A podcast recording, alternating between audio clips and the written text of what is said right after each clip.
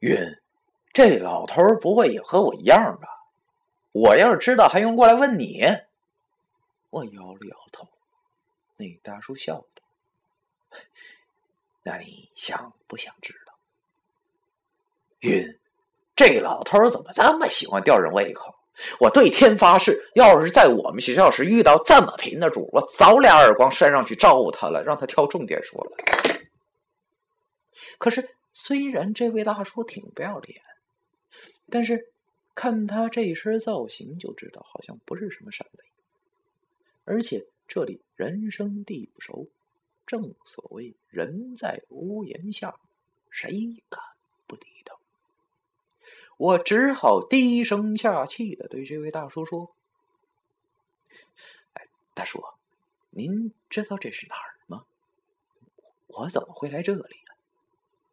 我这个“您”貌似用的恰到好处。这老头听完后挺受用，他望着我，似笑非笑的说：“这里是阴室，而你应该是已经死了。”啥？我心里想，你这老头不是有病吗？我就在你面前活蹦乱跳的，怎么能说我已经死了呢？九叔貌似已经从我的眼睛里读出了“这老头神经病”这六个字。他说：“年轻人，你应该能看出来这里有什么异样吧？那是因为这里是只有死人才能来的地方。的确，说神奇一点，这里的情景是挺诡。”好像是拍电影搞特效似的，但是说我死了，这也太离谱了吧！那老头见我沉思不语后，接着说：“年轻人，如果你还不信的话，就摸摸你的心跳，看看是不是三声长，两声短。”我听他这么说，忙把手捂在胸口。靠！怎么根本没有心跳？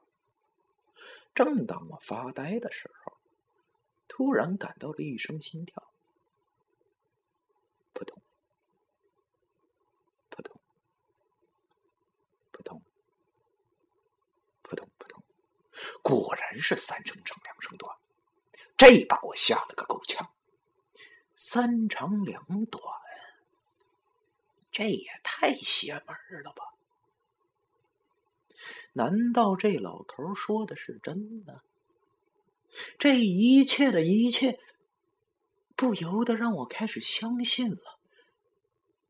等等，这老头说这里是只有死人才能到的地方，那这老头是想到这里？我感觉后背的冷汗开始刷刷刷的往下掉了。那老头看我面色铁青后，笑道：“别怕，年轻人，这里的确都是死人，但不是死鬼。”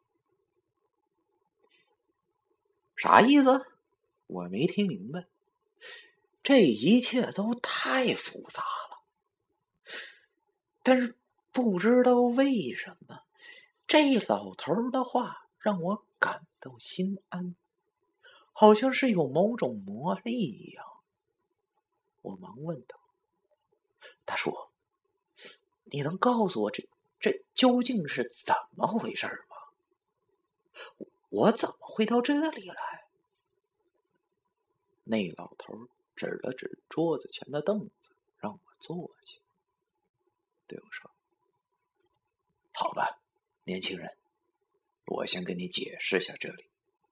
还有，我承受不了“大叔”这个大字儿，啊，你就叫我九叔吧。